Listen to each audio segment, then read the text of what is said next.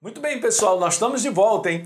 Essa é uma nova série que nós estamos falando sobre a perfeita justiça. Comecei no vídeo anterior dizendo uma, algumas coisas, uma introdução, que na verdade isso aqui é uma sequência da outra série anterior que nós tínhamos falado sobre a real identidade. E como isso aqui é importante demais, porque como eu disse para você, é, é com esse pacote de uma identidade bem definida que nós nos posicionamos diante das situações. Eu quero voltar a ler um versículo que eu não coloquei aqui, mas eu achei isso aqui muito legal, porque eu comentei nesse primeiro vídeo sobre Efésios capítulo 6. Se você quiser ir aí em Efésios capítulo 6, dá um pulinho lá comigo, porque eu quero só ler esse versículo, verso 13, porque está escrito lá assim: portanto, tomai toda a armadura de Deus Veja, tomar toda a armadura de Deus, gente, é você estar, tá, é, vamos dizer assim, é, é, com a iluminação da verdade a respeito da obra que Jesus fez, ok?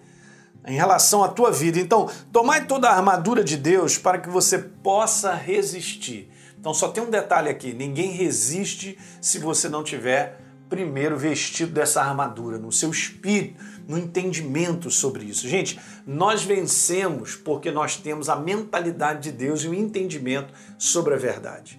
Ok? Então está escrito para que eu possa resistir no dia mal. E não é só isso, não. E depois de ter vencido tudo, eu gostei disso aqui, o apóstolo Paulo grifou isso. É, depois de ter vencido tudo, então você vai fazer esse bom combate nessa resistência, com base na obra da cruz, no entendimento sobre a real identidade, sobre a justiça de Deus.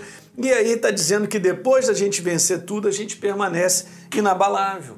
Então sempre tem esse dia complicado, esse dia da ameaça. Talvez você esteja vivendo esses dias sendo ameaçado por um terror das trevas, através do medo, através da insegurança, da como é que vai ser, como é que as coisas vão ficar. Não caia nessa cilada. Você pertence ao reino de Deus. Você está inserido no reino de Deus. Você já é filho de Deus, você está lá, nós fomos transportados para lá.